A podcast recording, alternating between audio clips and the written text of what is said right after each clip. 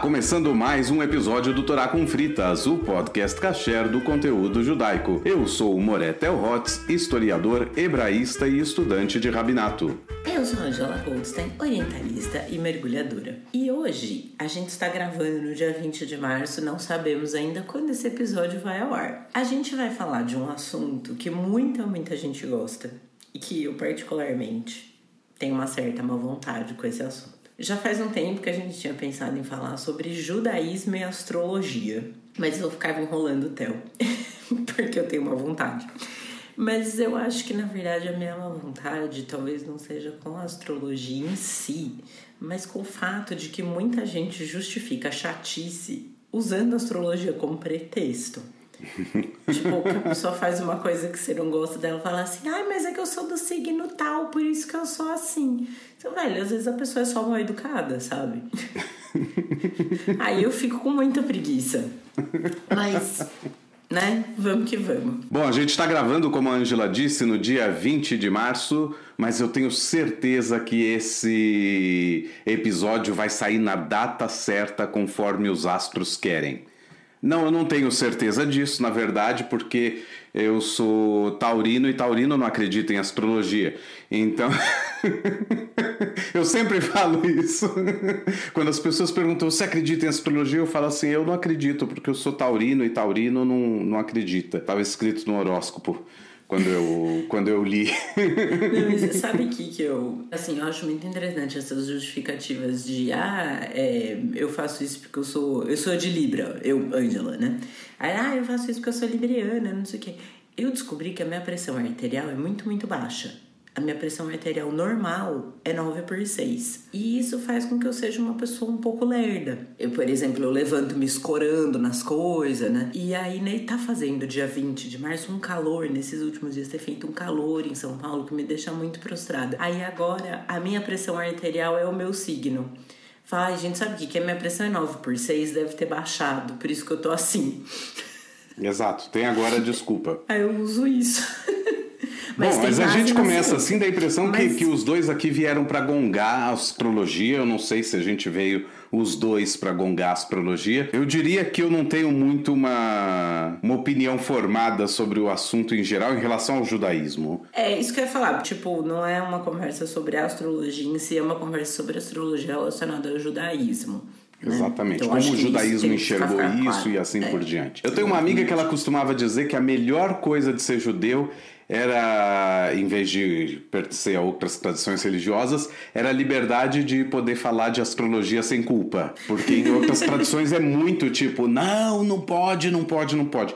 E no judaísmo, de um lado é não pode, não pode, e do outro lado é cheio de rabino astrólogo na história judaica. E aí a gente começa a pensar, será que não pode? Pode? Quais que são os limites e tudo mais? Então a gente foi fazer algum levantamento nesse sentido. Então, assim, como depois de quase um ano de podcast, mais ou menos o que é judaísmo já foi tratado por aqui, eu fui buscar a definição de astrologia para trazer para o debate. E aí eu fui procurar uma fonte que eu acho crível, uma fonte fidedigna, que acho que é isso que a gente precisa fazer quando faz pesquisa, né? Não só procurar na internet. Mas eu fui na internet no site da Enciclopédia Britânica. E aí o que eles dizem é que a astrologia é um tipo de adivinhação que envolve a previsão de eventos terrenos e humanos através da observação e interpretação das estrelas, do Sol, da Lua e dos planetas. Os seus devotos acreditam que uma compreensão da influência dos planetas e dos astros em assuntos terrenos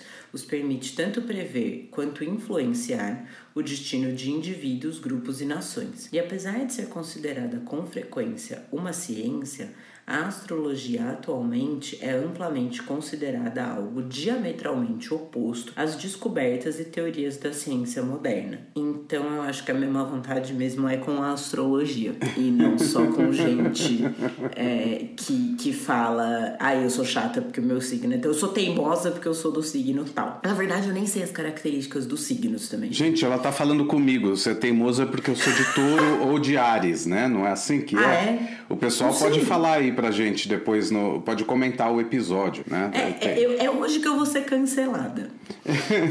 Você sabe que todo mundo fala que capricorniano é mão de vaca e não sei o que e tal.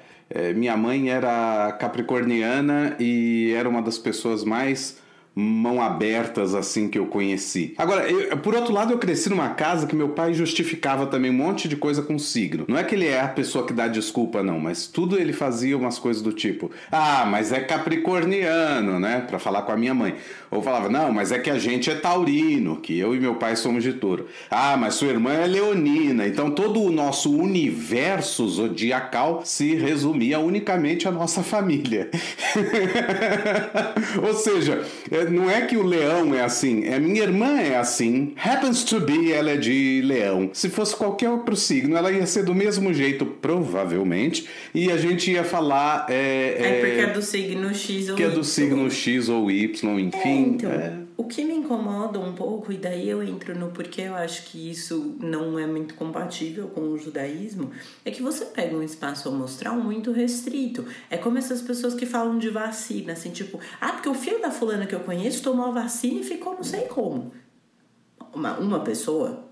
Porque assim também, Capricórnio é meu ascendente. E eu sou uma pessoa mega gastadeira. Ou seja, ou falam, ai, porque Ariano é briguento.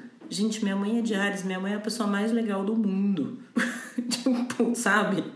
Então, enfim, é isso que me incomoda. Mas vamos lá que tem mais ainda na enciclopédia britânica. Opa! Ela é um método de prever eventos mundanos com base na suposição de que corpos celestes, em particular os planetas e as constelações, que são arbitrariamente formados por grupos de estrelas, e são arbitrariamente formados por grupos de estrelas, porque quem estava ali observando as constelações no começo e determinou que aquele grupo de estrelas e não outro era uma constelação, isso é uma coisa completamente arbitrária. Eles podiam ter olhado mais para esquerda, mais para direita, mais para cima, mais para baixo e determinado outra constelação, né? Não é que, tipo, de alguma maneira determinam ou indicam mudanças no mundo sublunar, que é o nosso aqui, né? A base teórica para essa suposição está historicamente ligada à filosofia helenista, portanto grega, e distingue a astrologia dos presságios celestiais. Os presságios celestiais têm origem na antiga Mesopotâmia. E aí, originalmente, os astrólogos supunham um universo geocêntrico, ou seja, isso é mais interessante, porque eles supunham que a Terra era o, o centro e não o Sol, no qual os planetas, e aí eles incluem o Sol e a Lua, tava indo bem, né? Aí entre os planetas eles incluem o Sol e a Lua. Uhum.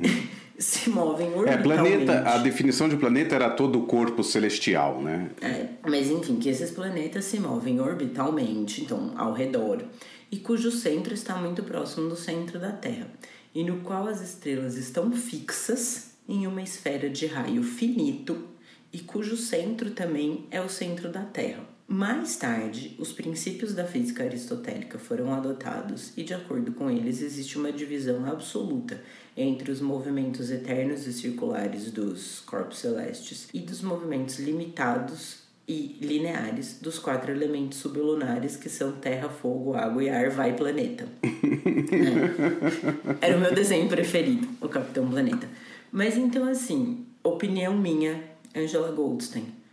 Não dá para judeu acreditar num negócio que tem origem na Grécia e na Mesopotâmia. Simplesmente por uma questão de já nos oprimir, eu não quero ter nada a ver com o que tinha com eles. É, por outro lado, grande parte do pensamento judaico foi desenvolvido por influência grega, quer dizer, o pensamento rabínico, como ele é, a interpretação rabínica clássica entre os rabinos do, da Mishnah. É, leva muito em conta o fato de que a filosofia grega tinha chegado na terra da Judéia naquele, naquele momento, no final do século II antes da Era Comum, um da Era Comum, entre dois antes da Era Comum e um da Era Comum. Então isso teve uma influência muito grande. Então, a verdade é que a gente bebeu muito dessas culturas de qualquer forma. Outro exemplo é o fato de que os nomes dos meses hebraicos não aparecem no Tanar, na Torá. Né? Na Torá, os meses hebraicos são chamados de primeiro mês, segundo mês, terceiro mês, quarto mês, e é primeiro mês em relação à saída do Egito. Então, tipo, é a primavera, não é no outono, mas a gente comemora Rosh Hashanah, a gente falou disso um pouco no episódio sobre Rosh Hashanah, a gente comemora Rosh Hashanah como o início do ano, lá no, no outono, né? Setembro, outubro. Eu estou falando primavera e outono em relação ao hemisfério norte, né? Que é a origem aqui dos escritos. Quer dizer, na Torá, o ano novo é no, mês de Pesach, não no mês de Rosh Hashanah. Então, esse é um outro, é uma outra questão, a gente abordou já no episódio de Rosh Hashanah. Mas quando os judeus chegam na Babilônia, ou seja, Mesopotâmia, no período entre os dois templos, quando o primeiro templo é destruído e os judeus são levados cativos para lá, em algum momento começa a, a aparecer no Tanar nomes de meses. E os nomes são exatamente os nomes dos meses mesopotâmios. E a gente sabe que os meses mesopotâmios, os meses babilônicos, têm uma influência justamente da astrologia, porque eles mediam o tempo o tempo todo, os babilônios se guiavam pelo céu. Não necessariamente que tudo que eles faziam estava baseado na astrologia, não é isso. Mas eles se guiavam assim, eles sabiam quando estava vindo primavera, verão, outono, inverno. Eles sabiam quando era a melhor época para plantar, quando era a melhor época para colher por observação. E a observação deles não era só o espaço, o território mesmo da Terra, mas eles também olhavam sempre muito para cima, sempre muito para o céu. Eles sabiam muito cedo na humanidade que o sol não nasce todo dia no mesmo lugar. Pode ser uma surpresa para muita gente, mas é verdade. O sol não nasce todo dia no mesmo lugar. Durante o ano ele vai se movendo. Aqui eu posso dizer que ele vai se movendo. É, bom, não importa, em qualquer lugar eu posso dizer a mesma coisa. Só vai mudar se é hemisfério norte e sul, qual é o movimento. Mas seis meses do ano o Sol vai se movendo, entre aspas, vai nascendo cada vez mais para o oeste, ou seja, ele nasce no leste, né? Então ele vai eh, nascendo mais para o norte, né? Para a direção nordeste. E nos outros seis meses ele vai voltando e vai indo mais para a direção sudeste. E esse é o movimento solar no decorrer do ano. Os babilônios sabiam disso e eles usavam esses movimentos para dizer: opa, tá chegando tal estação, é melhor plantar agora. A gente já plantou em outra época no outro ano e não deu certo. E aí, daí a dizer que é porque o Sol nasceu em tal posição e tal estrela em conjunção e planeta não sei das quantas, por isso é bom plantar nessa época, é um passo muito longo, não é isso. Eles sabiam que era para plantar naquela época, porque eles sabiam qual era a época que estava chegando. Até que eles decidiram dividir o ano em 12 pedaços e virou 12 meses. É, se você for pensar assim, é claro que os astros né, influenciam a nossa vida. Você observa isso, né? A movimentação do Sol em relação à Terra, que são as estações do ano, a questão das marés, né? Quando você vai navegar e tudo mais, como isso impacta, e essa coisa da questão da posição do Sol, como isso impacta a agricultura. E aí, se você pensa em eh, tempos bíblicos, assim, de Mesopotâmia e tal, a agricultura que fez as civilizações florescerem muito, assim, que estabelece parece que as pessoas vão ficar né, nos lugares, elas deixam de ser nômades e passam a ser sedentárias e tal. E assim, isso que você fala, né, de ah, observar o sol. Quando eu tive no Peru, em 2017, em Cusco tem um planetário. Em geral, o planetário tem um lugar de tempo bom, né? E Cusco tem um tempo super imprevisível, assim, você nunca sabe se vai estar tá chovendo, se vai estar tá sol, é uma loteria. Mas lá tem um planetário, porque eles vão falar dos incas e da relação dos incas com a astrologia e astronomia, na verdade acho que mais astronomia do que astrologia. E aí eles mostram, é super interessante a visita, e aí lá eles falam disso, porque eles ficavam, tinha uma época do ano que eles iam observar as Pleiades, a posição e como elas estavam. E se elas estivessem meio embaçadas nessa data em que eles observavam, eles falavam: ah, a estação de chuva ia ser, se eu não me engano, se elas estavam embaçadas, a estação de chuva ia ser ruim e, consequentemente, a colheita também. E não é que necessariamente isso tivesse a ver com uma determinação de deuses e posição dos planetas. Era por um tempo fez-se essa observação e notou-se e registrou-se que quando elas estão embaçadas, a estação de chuva não é do jeito que favorece a agricultura e por isso a colheita ia ser ruim. Então, disso você tira que aí, os astros influenciam as nossas vidas, sem sombra de dúvida. Ontem foi dia 19 de março, que é dia de São José, é o padroeiro de Ceará. E aí no Ceará falam que se não chover dia 19 de março, não chove mais o ano inteiro. E aí vai ser ruim. Mas não é porque, tipo, ah, é São José, porque. Não, é porque é nessa data, tem, assim, observou, notou-se que nesse período, se não chover, não chove mais mas não, tem uma coisa mística envolvida. Depois você pode agregar o, o componente místico, mas de start é por causa de uma observação que você vai fazendo. E aí eu queria só complementar um pouco mais da Mesopotâmia, e aí eu fui procurar mais fontes. Aí eu fui, que nem eu falei no episódio da música, eu fui na casa da minha avó, que ela tem uma coleção de livros daquela revista Life dos anos 60 e tem um deles que se chama Mesopotâmia, o berço da civilização. Aí eu fui procurar a parte da religião mesopotâmia e fala o seguinte: a religião da antiga Mesopotâmia é a mais velha dentre as que nos oferecem documentos escritos. Baseada nas crenças sumerianas, propiciava uma orientação espiritual e ética aos negócios humanos, propunha uma explicação aceitável para os transcendentes mistérios da vida e da morte e deixou um legado de fantasiosa mitologia que influenciou poderosamente as religiões posteriores. Esse corpo completo de preceitos e narrativas enfrentava resolutamente as questões fundamentais que têm sempre inquietado a humanidade. O que somos nós, onde estamos, como chegamos aqui? As respostas mesopotâmicas eram diretas e ricas, no sentido, embora inteiramente erradas à luz da ciência moderna. A Terra, que eles supunham ser um disco achatado, era circundada por um vasto espaço vazio que se incluía na abóbada do firmamento formando um universo que davam o nome de Anki, céu-terra. Ou seja, lembra da enciclopédia britânica que falava que as estrelas estavam fixas em uma esfera de raio finito? Gente, é a redoma da Terra plana. e aí, com isso, eu passo a palavra ao Theo.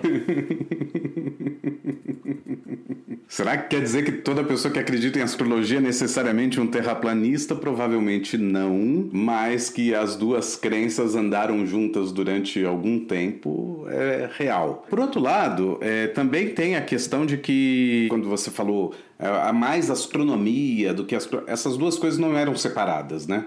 É, quem faz essa separação é justamente o século XIX, que é um século cientificista e tudo mais. No século XIX, acharam melhor quando começaram a estudar cientificamente os astros e assim por diante, retomando já estudos que já vinham aí desde o século 17, 16 e 15 e tudo mais, pensaram, podemos chamar de astrologia, né? Toda ciência termina em logia, biologia e assim por diante, então vamos lá. Astrologia. Só que a astrologia era identificado com outra coisa, então eles deram o nome de astronomia, adotaram um nome que já existia, já aparecia em alguns lugares, mas que é um nome complicado, porque é basicamente nomear os astros, né? Ou se a gente pensar em nomos, seria a regra, o regramento. Então, a astronomia seria o regramento dos movimentos astrais. Ou seja, a astronomia descreve mais o que é a astrologia e a astrologia seria o melhor nome para astronomia, certo? Porque a astrologia seria o estudo dos corpos astrais. Essa é a ciência e a astronomia seria essa ideia de que uh, existem uh,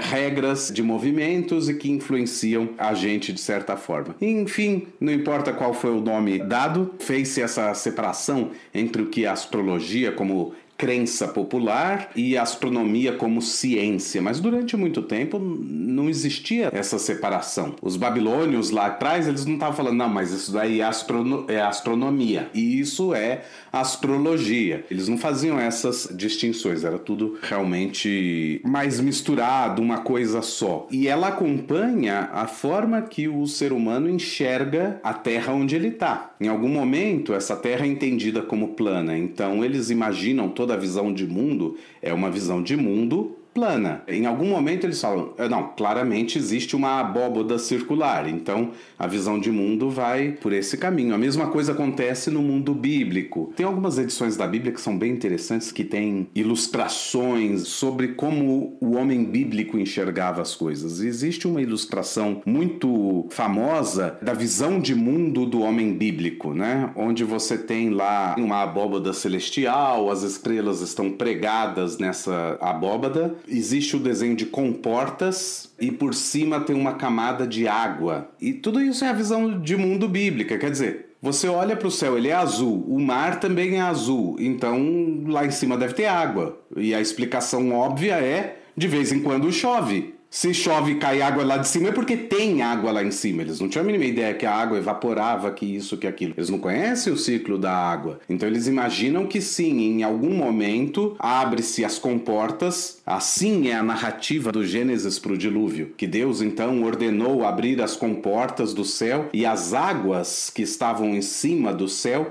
caíram sobre a terra. E assim é a descrição da criação do mundo. Se fala que Deus criou o céu para separar as águas que estavam em cima das águas que estavam embaixo na terra. Ou seja, o céu todo ele é visto como essa espécie de redoma em volta da terra para separar essa água e impedir que ela toda caia. Quando se fala que o Mabul, a palavra dilúvio é a pior tradução que pode ter para o. Porque eh, dilúvio é uma chuva grande. E é assim que a gente entende quando a gente lê, ah, Deus mandou o dilúvio. Mas não é isso, porque a palavra em hebraico não tem nada a ver com chuva. A palavra em hebraico é mabul. E mabul simplesmente é essa estrutura celestial que está acima dessa redoma. O salmo fala que o Eterno se senta sobre o Mabul né, acima dos céus. Então a visão de mundo bíblica é que você tem essa estrutura toda. Quando o texto diz que Deus se arrepende de ter feito o ser humano e ele manda abrir a, as comportas para que o Mabul todo caia sobre a terra, é a destruição da criação. O que está sendo narrado ali não é uma chuva. Depois, com o tempo, a gente entendeu aquilo como uma chuva grande, porque parte do Mabul caindo é chuva, mas toda a ideia que o texto quer transmitir é outra. O texto quer transmitir transmitir a ideia daquele ser humano vendo o fim do mundo. Era o fim do mundo. Aquela chuva foi uma chuva tão gigantesca que aqueles seres perceberam que era o fim do mundo e por isso usa a palavra Mabul. Era como se o próprio céu estivesse caindo, como se o universo desabando. estivesse desabando. Como naquela cena do H.G. Wells, A Máquina do Tempo, que todas as adaptações para o cinema são fantásticas, mas a última que teve no final dos anos 90 ou começo dos anos 2000, não me recordo, é linda porque você vê é linda, assustadoramente linda, né? Existe uma cena em que a lua está se aproximando da Terra, ela está caindo sobre a Terra, tem um pedaço da lua que está se soltando, inclusive. É assustador. É esse tipo de coisa que o autor bíblico está narrando quando ele fala que o Mabul está caindo sobre a terra. Ele está vendo toda a existência, como ele entende a existência, ser destruída.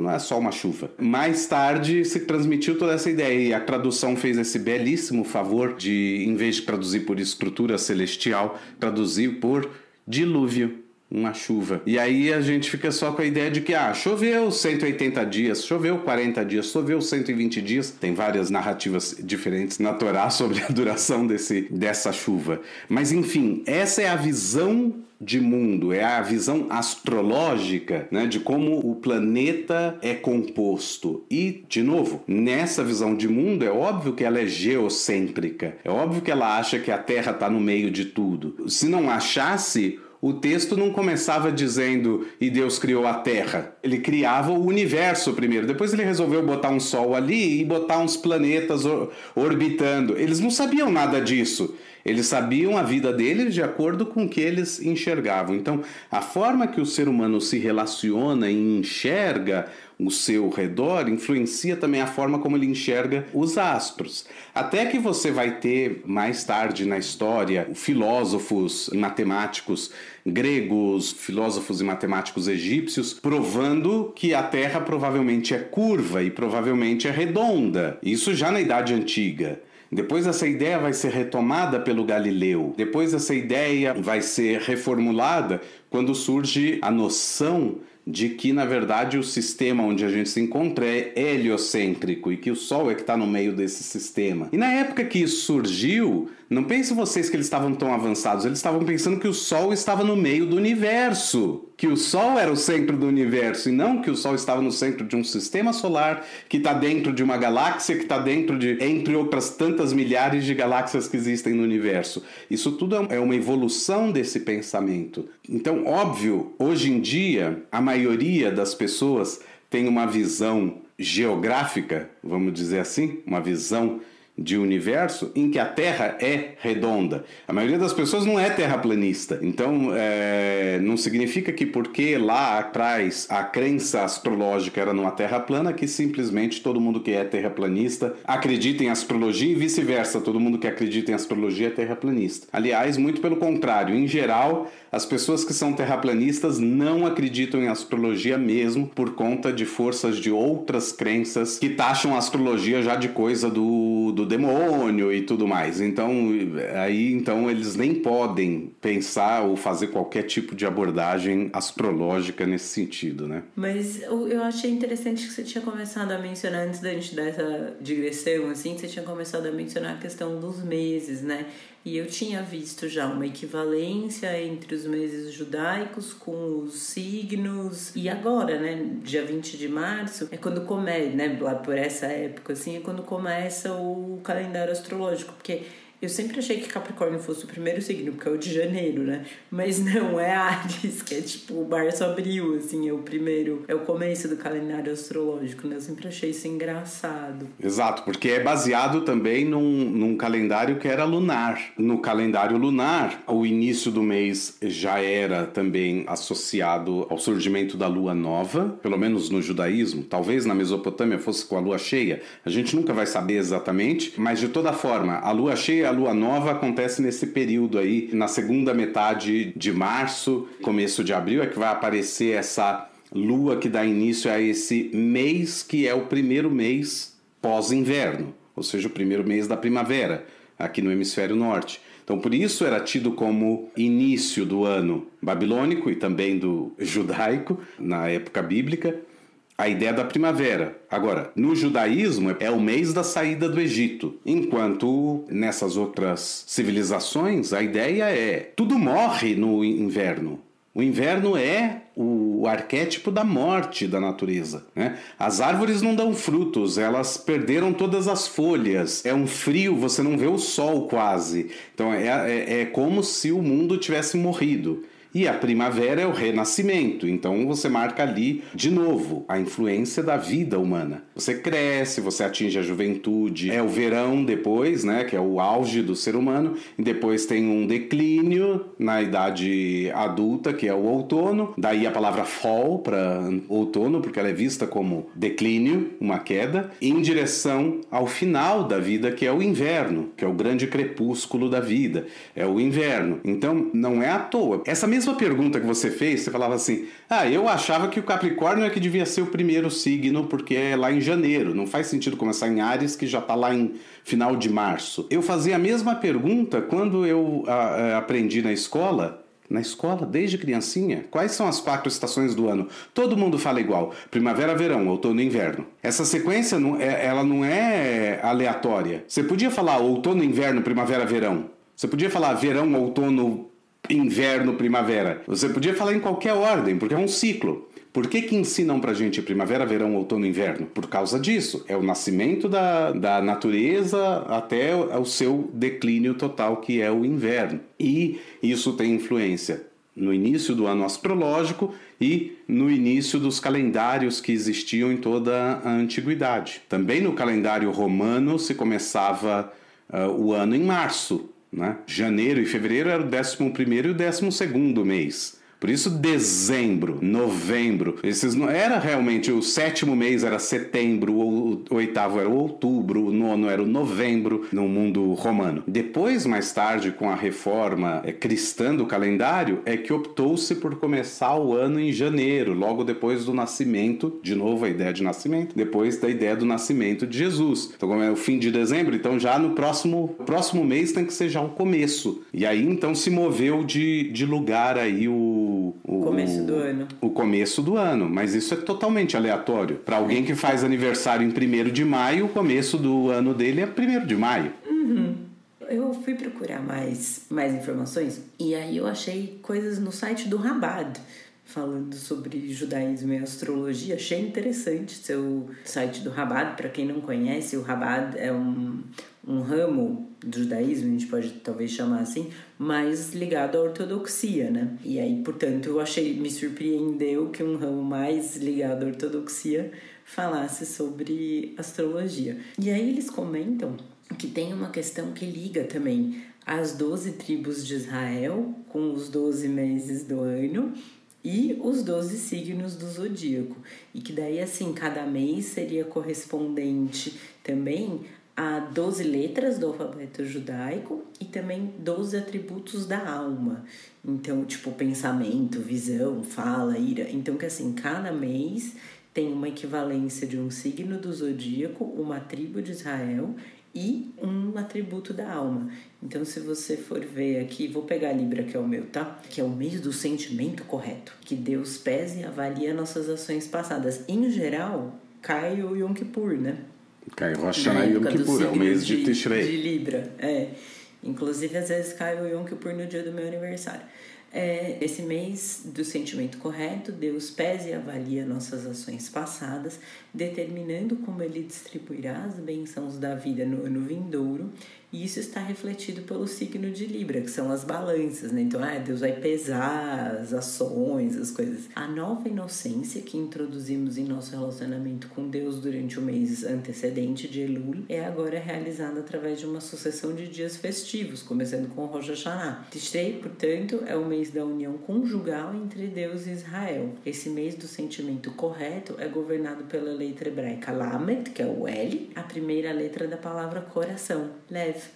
O nome da tribo desse mês, Efraim, significa frutífero, expressando que a nossa união com Deus tem repercussões positivas por todo o ano vindouro. Né? Então você vai ver que, então, o, sei lá, o sentimento, o atributo da alma seria o que? O coração, os sentimentos, né? E a tribo de Efraim, a letra Lamed. Eu acho interessante pensar por esse lado um pouco, mas sabe o que me incomoda na questão da astrologia e daí desse simbolismo?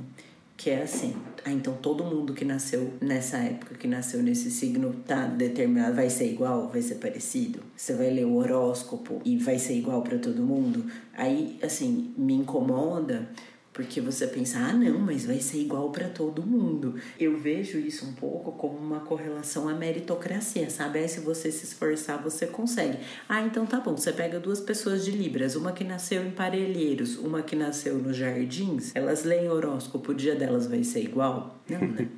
claro que não. Tipo, peguei esse exemplo da cidade de São Paulo, mas podemos pegar alguém que, sei lá, nasceu na Escandinávia, né, que tem ali uma vida com tudo garantido pelo governo, e alguém em que está no Iêmen, Faso. É, é o Iêmen que está em guerra. Uhum. As duas pessoas do signo de Ares, elas leem o horóscopo. Elas vão ter um dia parecido? Elas vão ter coisas parecidas na vida dela. Você pode, né, assim, aí ah, vai falar do mapa astral. Ah, não, mas é porque daí você tem que ver o dia, a hora, o planeta, o não sei o que que determinou, porque isso tá ascendente, o outro tá descendente, ela tem a lua, não sei onde. Tá bom, mas assim, então você tá dizendo que o lugar que a pessoa nasce determina tudo da vida dela, assim como o signo. Eu, isso é uma coisa que me incomoda, assim. E aí vem um pouco essa coisa do capitalismo good vibes, de que, ai, se você vibra, sua vida melhora. Você tem que ver o que os planetas estão dizendo. Ah, por causa disso, por causa daquilo. Eu vejo hoje em dia, na verdade, é isso que me incomoda. Eu vejo hoje em dia uma questão muito da, da astrologia a serviço do capitalismo. O que você vai ter de prosperidade na sua vida, determinado pelo dia e o lugar que você nasceu. Aí eu acho bem complicado. Olha só, essa semana o prêmio da Mega Sena foi dividido entre dois ganhadores. Será que eles são do mesmo signo?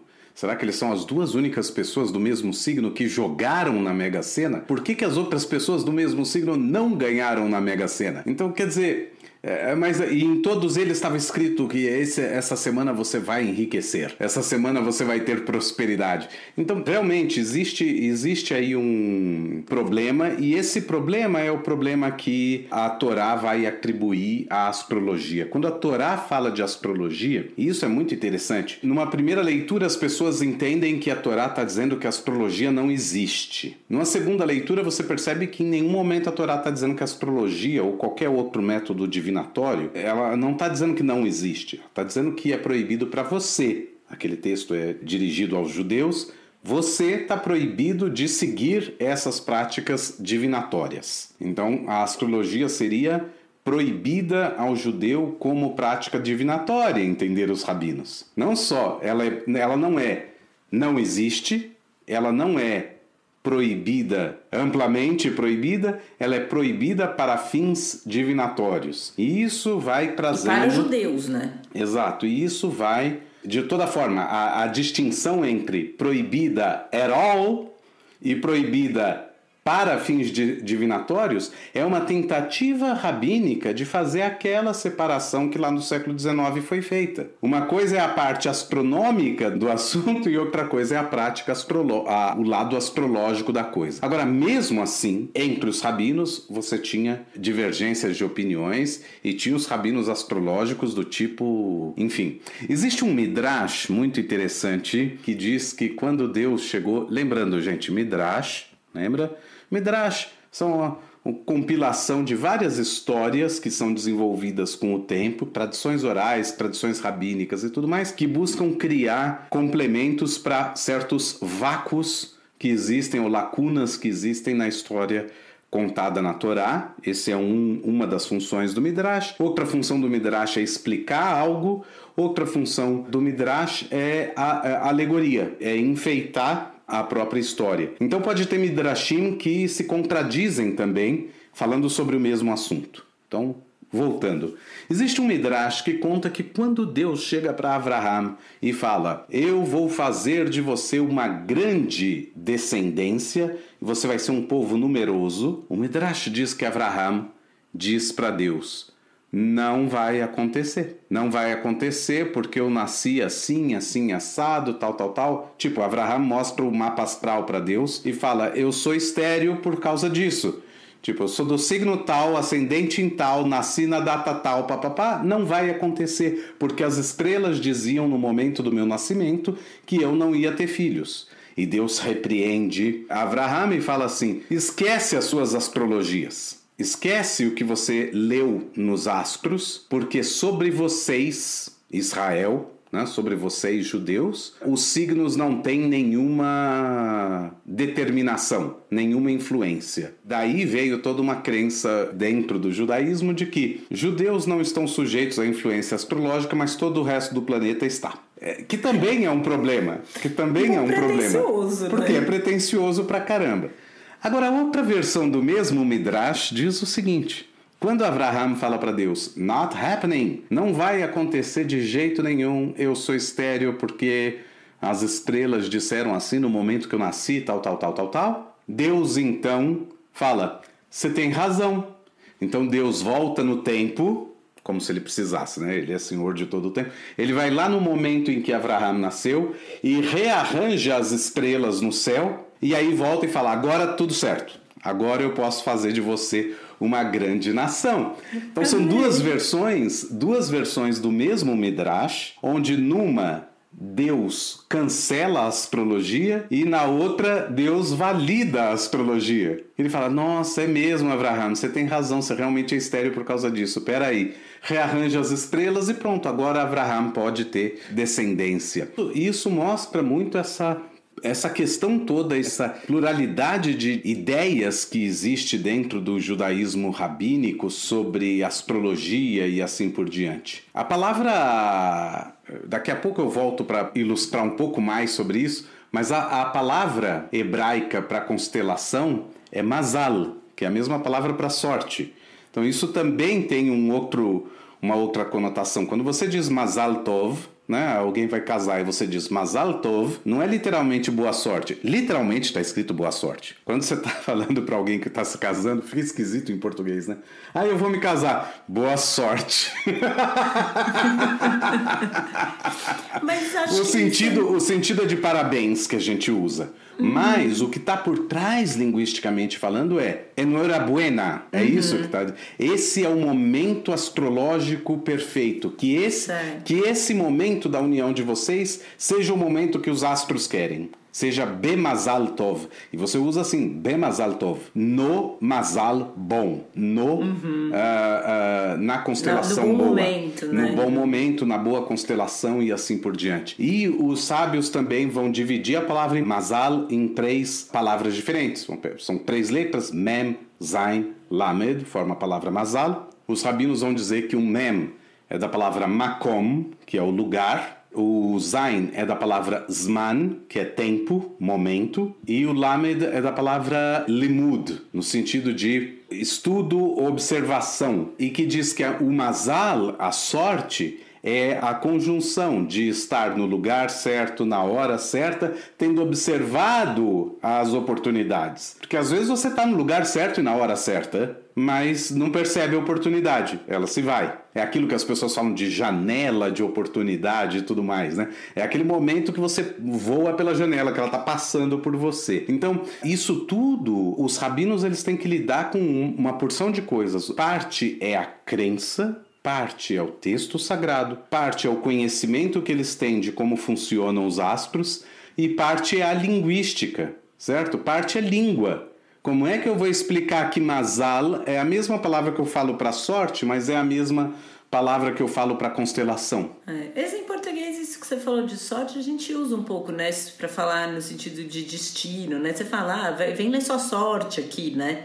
E aí você fala, né, que ah, usar a astrologia como método divinatório é proibido, mas que, tipo, no sentido científico ali de ver a organização dos planetas é ok. E aí eu ia falar que, por exemplo, eu acho que a astrologia no sentido de ler a sorte é super furado, mas eu acredito em tarô. eu super, eu super acredito. Não, mas por quê? É, eu acredito em tarô ou outras formas de leitura de sorte. A porra de café nunca li, mas é, tarô, porra de café, búzios, é, esse tipo de coisa. Porque é uma pessoa que ela tá fazendo isso pra você. Muito diferente do horóscopo do, do jornal, assim, que né, o cara vai lá e escreve para todo mundo. É, é, mas aí a gente podia falar que o cara que faz o mapa astral, ele faz personalizado do teu horário de nascimento, baseado na cidade onde então, você nasceu. Mas é que o mapa astral, ele de, meio, não sei, posso estar falando errado porque eu não entendo muito de astrologia, mas entendo muito, isso é bondade minha. É, mas porque o mapa astral é meio assim, ah, você é assim porque Júpiter não sei o quê. E no tarô ele tá tirando aquilo ali na hora para você e pelas eh, conversas que eu já tive com é, leituras de tarô e tal, as pessoas falam: olha, isso é o que parece que vai acontecer. Mas, por exemplo, é, as pessoas têm livre-arbítrio. Então, sei lá, você está perguntando: ah, eu fiz uma entrevista de emprego, será que vai dar certo? Olha, ao que tudo indica, sim. Mas pode ser que, por exemplo, a pessoa que fez a entrevista de emprego mude de ideia, porque ela tem livre-arbítrio. A pessoa que te entrevistou, né? Ela tem livre-arbítrio e ela pode decidir não te contratar. Ou sei lá, você pergunta uma questão amorosa, assim, olha, tudo indica que vocês vão ficar juntos e tal, mas lembre-se que a pessoa de quem você gosta e tal, e é relacionado a quem você está fazendo a pergunta, ela tem livre-arbítrio. Então, se ela decidir que, sei lá, ela quer mudar pra Austrália em vez de ficar com você, ou conhecer outra pessoa e quer ficar com essa pessoa em vez de ficar com você, isso pode acontecer. Então, assim, o que eu acho interessante é geralmente assim, eles apontam tendências e não certezas absolutas, tipo, é isso que vai acontecer. É, essa é a questão.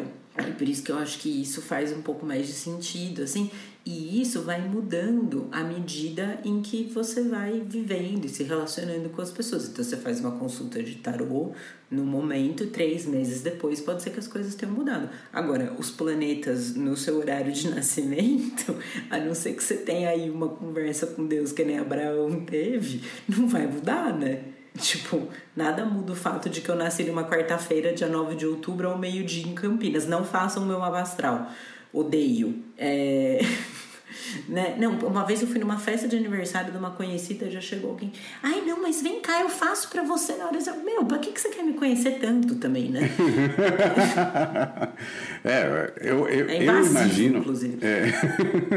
mas assim, entendeu? Nada muda. Assim, o fato de que eu nasci em Campinas, dia 9 de outubro de 1985, meio-dia, nananã, isso não muda. Agora, o que aconteceu na minha vida três meses atrás e o que está acontecendo agora, essas coisas podem mudar. E aí eu acho que isso faz mais um sentido. E aí na parte dos búzios eu acho que faz mais sentido ainda porque junta com os orixás. E assim, as pessoas elas têm os orixás delas, e não é todo mundo que nasceu dia 9 de outubro tem o mesmo orixá. Eu acho que isso faz mais sentido. É, faz mais sentido. Agora, do ponto de vista judaico, nada disso faz sentido. Faz sentido. E, tudo, e tudo fica englobado em uma única categoria, que é a categoria de avodazará, que é literalmente significa o trabalho estrangeiro, tá? Ou seja, o culto estrangeiro, o culto fora do culto israelita. Essa é a palavra avodazará. Que também as traduções fizeram um magnífico trabalho de transformar a palavra avodazará em idolatria fazendo duas coisas. Primeiro, lançando uma ideia muito negativa e preconceituosa em relação aos cultos de fora do culto israelita. Esse foi um desserviço. O outro desserviço é reduzir tudo isso. Porque quando você fala idolatria, você está falando de culto a imagens. E de repente tudo isso daí foi reduzido a uma idolatria. Então esse também é um problema da tradução. A palavra avodazará no, no Talmud também é Ovdei Kohavim Mazalot, que são os cultuadores de estrelas e constelações. Então, aqui especificamente Enquanto Avodazará é, muitas vezes é associado a adoradores de imagens, né, a religiões ou práticas religiosas que têm a ver com imagens, no mundo talmúdico também tem essa versão. Ovdei Kohavim Mazalot, eles estavam mais preocupados com os astrólogos mesmo. E aí você tem o, todo o bate-papo entre os rabinos lá, afinal de contas, o, o signo funciona ou não funciona, né? O signo, os signos do zodíaco afetam uma, o destino destino de uma pessoa? E aí aparece o Rabi Yoshua Ben Levi e o Rabi Hanina apoiando essa visão de que sim, os astros determinam e afetam, não determinam, mas afetam o destino da pessoa. O Yoshua Ben Levi começa a fazer uma lista de pessoas de acordo com o signo, né? Ele começa a falar, ah, fulano de tal, por exemplo, nasceu em tal dia e ele é assim, assim, assado. O fulano de tal, igual a gente fazia na nossa família lá. então, fulano de tal é assim, então você vê que tem uma determinação. Fulano e fulano eram, são assim, assim, assado e os dois nasceram no mesmo signo. Esse é o Yoshua Ben Levi. Aparece o, o Rabi Hanina, e fala ainda mais. Ele fala isso e mais. A posição da constelação astral no momento do, do nascimento e em diversos momentos da vida podem fazer uma pessoa ser uma pessoa sábia ou uma pessoa rica ou uma pessoa não sábia, e aí está toda a visão determinista. Ou seja, aqui tem uma diferença, mesmo naqueles dois que acreditam, dos dois que aparecem nessa discussão, né? Yoshua Ben Levi e Rabi Hanina, os dois acreditam, mas eles acreditam em coisas bem diferentes. Não exatamente bem diferentes, os dois são deterministas, mas o, o Yoshua Ben Levi ele coloca que existem características comportamentais específicas que vão se repetir sempre nas pessoas daquela daquele determinado signo. Enquanto Rabi Hanina vai falar que ela não é uma coisa fixa no tempo, no momento do seu nascimento, mas em cada momento, ao você analisar os signos, né, as constelações, você tem, essa é a diferença da opinião dos dois, você tem a oportunidade de entender aquela oportunidade, aquela janela de oportunidade. Então é ali que você pode pular e falar: opa, aqui eu vou ficar rico, aqui eu não vou ficar rico, e assim por diante. Essa é a opinião do Rabi Hanina. De imediato vem os outros rabinos, né? E vão falar, não, não, peraí, né? Aparece o Rabi Yohanan, por exemplo, e vai repetir a fórmula. Em Mazal al Israel. Os judeus não estão submetidos aos efeitos dos horóscopos, aos efeitos das, das, das constelações e assim por diante. E aí você olha, ok, mas aí tem um outro problema. Quando você fala os judeus não estão sujeitos a isso, significa então que os outros estão sim sujeitos a isso? Então isso parece ser um é pretencioso, né? Um problema. Assim, ah, a gente é tão diferentão assim, né? Aí, aí você tem Rav, você tem Shmuel e você tem o Rabi Akiva que os três acreditam que existe astrologia, existe astrologia aplicada, no sentido de você pode analisar e saber isso e aquilo, mas que o povo de Israel não adianta saber isso ou aquilo porque não vai dar certo. Porque o povo de Israel não está sujeito às astrologias. É... Enfim, e você vai tendo todo, todo, todo tipo de discussão. Já na, na Idade Média mesmo, a partir ali do século 8, 9, 10, você vai ter um. já é período pós-talmúdico, e você tem aí os rabinos já mais embasados na ideia de que sim, astrologia rules, tipo, tem astrologia.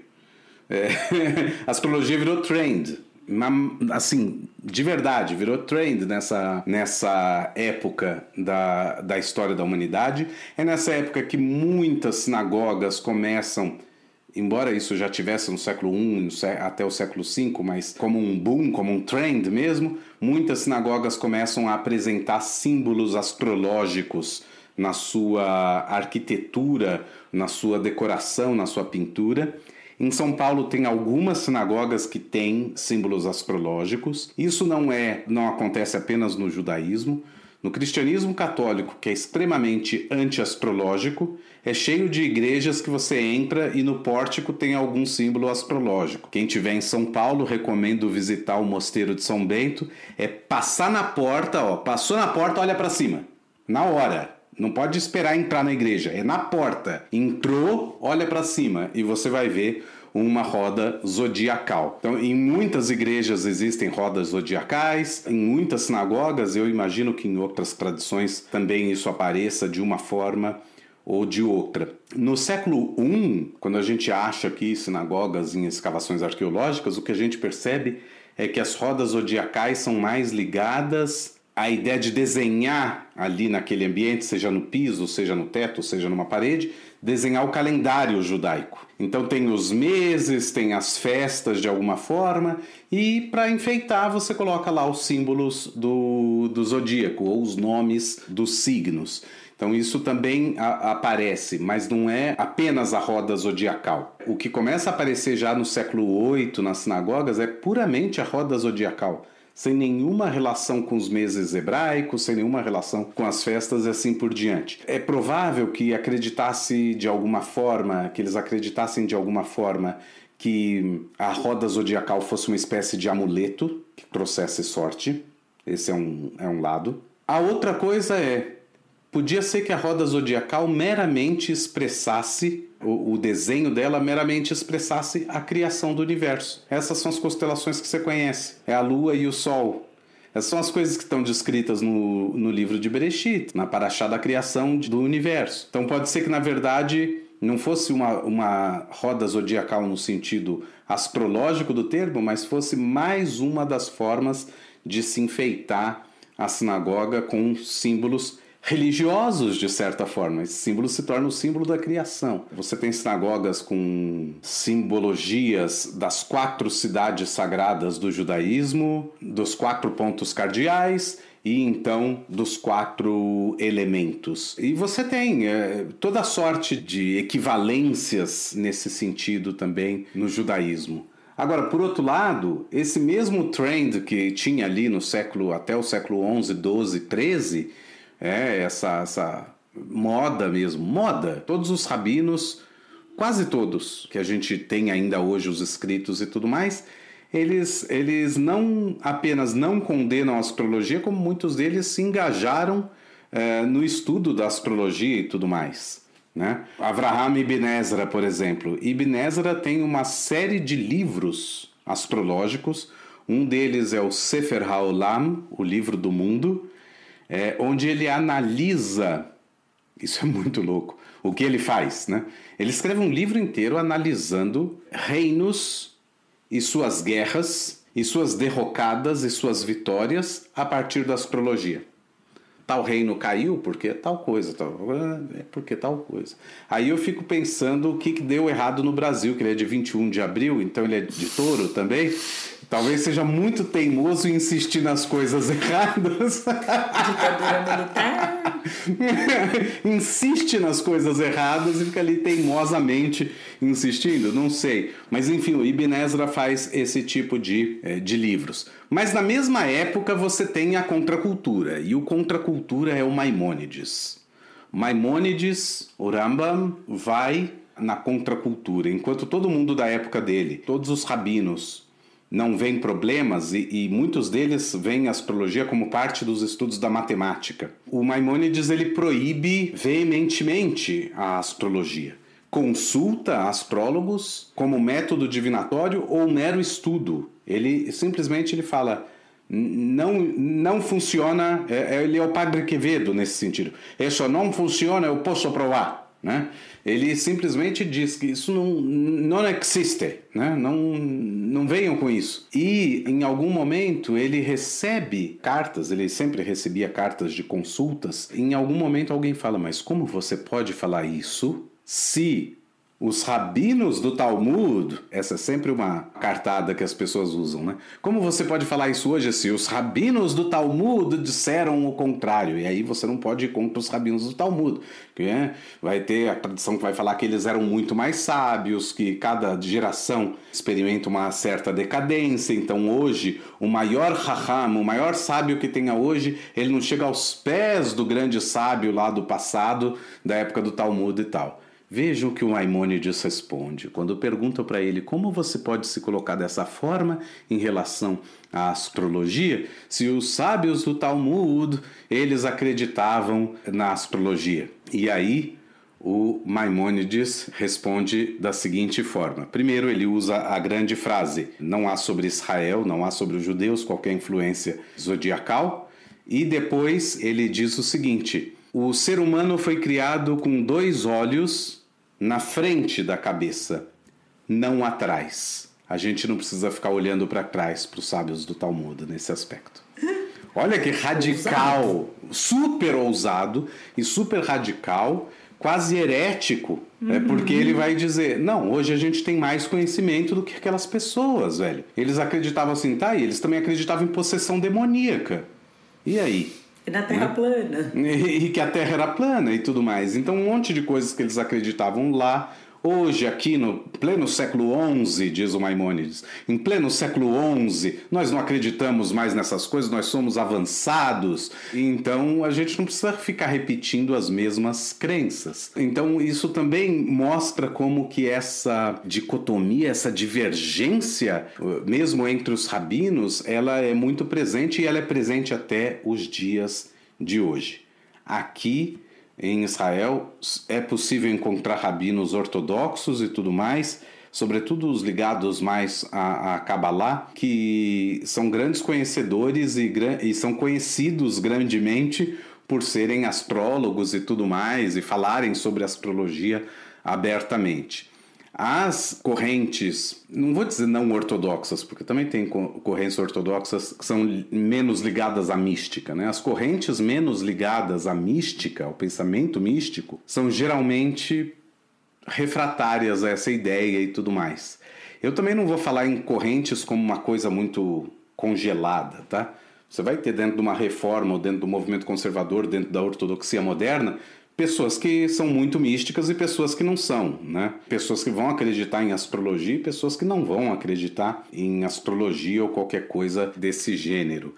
Mas tá aí. Esse eu acho que é o grande é, impacto. Até, até hoje se discute muito isso, a ponto de você ter Sim, você vai achar rabinos do Rabad escrevendo no site do Rabad sem problema nenhum sobre astrologia, porque ele está escrevendo desde uma perspectiva mística, cabalística e tudo mais, e ele não está ali falando assim: ah, hoje é o dia certo para você investir, ah, amanhã não saia de casa. É, não, não é isso. Né?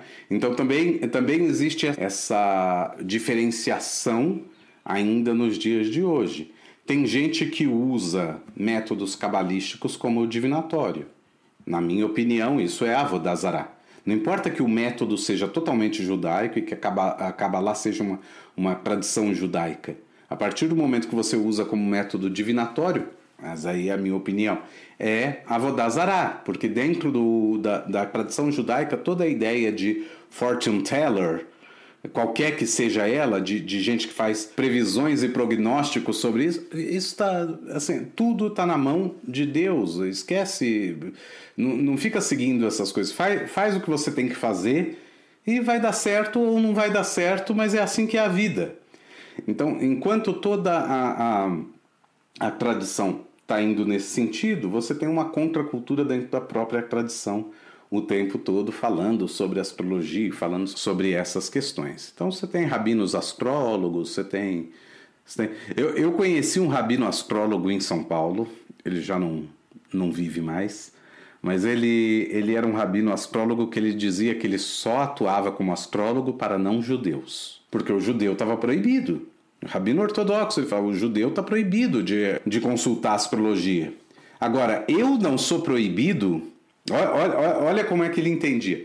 Eu também sou proibido de consultar astrologia como método divinatório para mim, mas eu não sou proibido de consultar a astrologia como método divinatório para outra pessoa para quem não está proibida a astrologia. E ele, e ele tirava boa parte da parnassá dele sendo astrólogo e, e, dando consultas assim super personalizadas e tudo mais. Achei que distorceu um pouco aí, mas assim, é, com isso a gente chega à conclusão de que cada pessoa pode chegar à conclusão que quiser e é livre, enfim, né? Para acreditar nas coisas que acredita, para para gostar de astrologia ou não, para achar que isso é uma coisa que faz sentido para a própria vida ou não, né? E mesmo isso assim, né, para nós está escrito na Torá que para os judeus é proibido consultar métodos divinatórios, mas aí você tem pessoas que consultam e assim, fica uma coisa que você vai ter de novo, né? Dois judeus, três opiniões, gente que vai achar que é ok, gente que vai achar que não é ok e né, assim, a, a, gente tem as nossas opiniões, o que a gente vai dizer que as coisas que convivem bem com o judaísmo e as coisas que não convivem bem com o judaísmo, né, as coisas que estão de acordo, as coisas que não estão de acordo. E, e cada um vai entender da maneira que julgar melhor, né, que que para a pessoa fizer sentido. Acho e que tem, tem uma discussão interessante no Tratado de Avodazará e eu acho que a gente está já chegando no final do episódio, mas que a discussão é a seguinte: se uma pessoa está andando pela praia e ela acha um prato Tipo, é, imagina, isso daí é a Judéia do século I e, e, você tem os romanos ali. A pessoa acha um prato na praia, porque estava no mar e veio parar lá na praia, enfim, não importa. A pessoa olha o prato, essa pessoa é judia. Ela olha o prato e no prato existe uma imagem do sol. Esse judeu pode pegar esse prato e utilizá-lo? Tipo, ele pode comer nesse prato, ele pode levar para casa e ah, eu achei, estava ali, eu limpei, tá bonitinho, eu vou trazer para casa. E aí tem toda uma discussão. Parte da discussão é não, não pode, porque o sol claramente é um símbolo idólatra no, é um naquele momento. Deus romano, né? Exatamente, é Apolo e tudo mais. É o símbolo de Apolo. E aí a pessoa pode dizer, tá, mas para mim isso não é Apolo e para mim eu, eu não tô olhando para essa imagem e adorando essa imagem, era só um enfeite. Vai ter rabinos que vão falar, não, mas isso aí é só enfeite. E tem rabinos que vão falar, não, mas você sabe que aquilo foi é, é, fabricado com, com um objetivo uh, de avodazará. A partir do momento que você sabe isso, ele é avodazará. Aí a pessoa fala, tá, mas não é avodazará para mim, então eu levo para casa e tá tudo bem. E aí os rabinos vão criar uma regra que vai dizer que o judeu não consegue cancelar avodazará.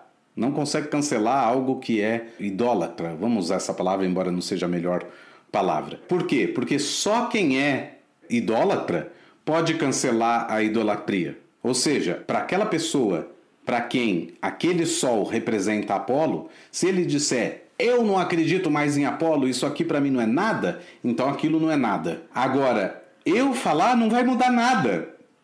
O objetivo para o qual o prato foi feito está lá e ele continua existindo. Então eu não tenho esse poder de cancelar a idolatria. Então tem toda um, um, uma, uma discussão que tem sobre imagens, não imagens e tudo mais. Aí eles chegam, ah, tá bom, mas aí o cara achou um pedaço de uma mão de uma estátua, não é a estátua inteira. Significa então que algum não judeu cancelou essa idolatria quebrando a estátua. Os amigos falam, não necessariamente. Talvez a mão propriamente seja uma, uma um, um, amuleto. Um amuleto. E se a mão por si mesmo for um amuleto, então eu também não posso utilizar isso. Então tem toda essa discussão sobre o que, que é. É muito nebuloso. É, de um lado parece muito. Isso é Avodazará, isso não é. Mas cada vez que eles vão entrando na discussão, você vai percebendo que a coisa vai ficando cada vez mais nebulosa, mais nebulosa. E eu acho que é por isso que até hoje você chega nessa uh, uh, situação é, em relação à astrologia, por exemplo, ou em relação, por exemplo, à imagem de Moisés. os judeus em geral não são como não, não são como os muçulmanos. No mundo islâmico, você não faz uma imagem de Maomé de jeito nenhum. O profeta, ele quando é grafado, ele é grafado com, com a, ou com o rosto apagado ou com um véu. E no judaísmo, o que, que acontece?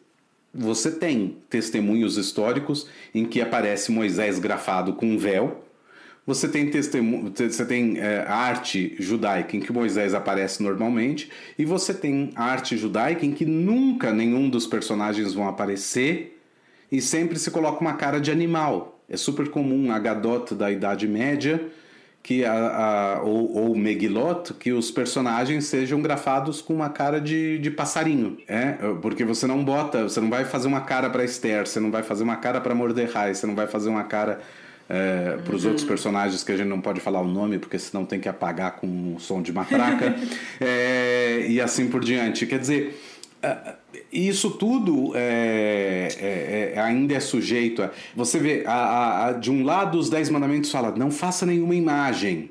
E depois de alguns capítulos, eles falam: ó, faça a arca da aliança com dois querubins de ouro. Mas dois querubins de ouro são duas imagens, meu Deus do céu. É proibido ou pode? E aí então tem toda a discussão. Qual que é o problema da imagem? A imagem é você faz a imagem e cultua ela como se fosse o próprio Deus. E isso é proibido. Agora uma imagem pela imagem pode existir. Eu posso pintar um quadro, eu posso fazer os dois querubins, mas é fato que aquele povo se ajoelhava diante também da arca, de certa forma. E aquilo não podia ser confundido por, alguma geração mais nova que achava que você estava adorando aqueles dois querubins? Você já viu uma placa que circula na internet, a imagem que fala é um bar e fala assim, é proibido dançar colado, mas se quiser pode. É por aí, exatamente. É tipo isso. É tipo isso, é proibido tal coisa, mas, é se, quiser, mas se pode. quiser pode. É. acho, que, acho que então com isso, com esta maravilhosa frase, a gente pode encerrar o episódio de hoje, que eu acho que ela resume muito do que a gente falou assim durante o episódio, né? Porque, enfim, se você gosta e, sei lá, para você isso faz sentido, ok, né? É, e para você que ficou incomodado que eu falei que eu não acredito em astrologia porque eu sou de touro e você também é de touro e acredita, então saiba que eu, eu sou ascendente em peixes, por isso que eu não acredito. É touro com ascendente em peixes. Se você tem outro ascendente, você pode acreditar em astrologia normalmente sendo taurino. E se você é dá um toque. E se, e se você lê tarô ou alguma outra coisa, me dá um toque, vamos conversar aqui. claro, Sai claro. Jogo. Opa! né? Eu não, não acredito em nada disso. É, então me dá eu acho, pessoas... eu acho as simbologias todas muito bonitas. Também do, o tarô tem uma baita simbologias de uma, muito legais. Simbologia né? é, é, também é, é ligada ao alfabeto hebraico e tudo mais. Tem outras tantas coisas ali.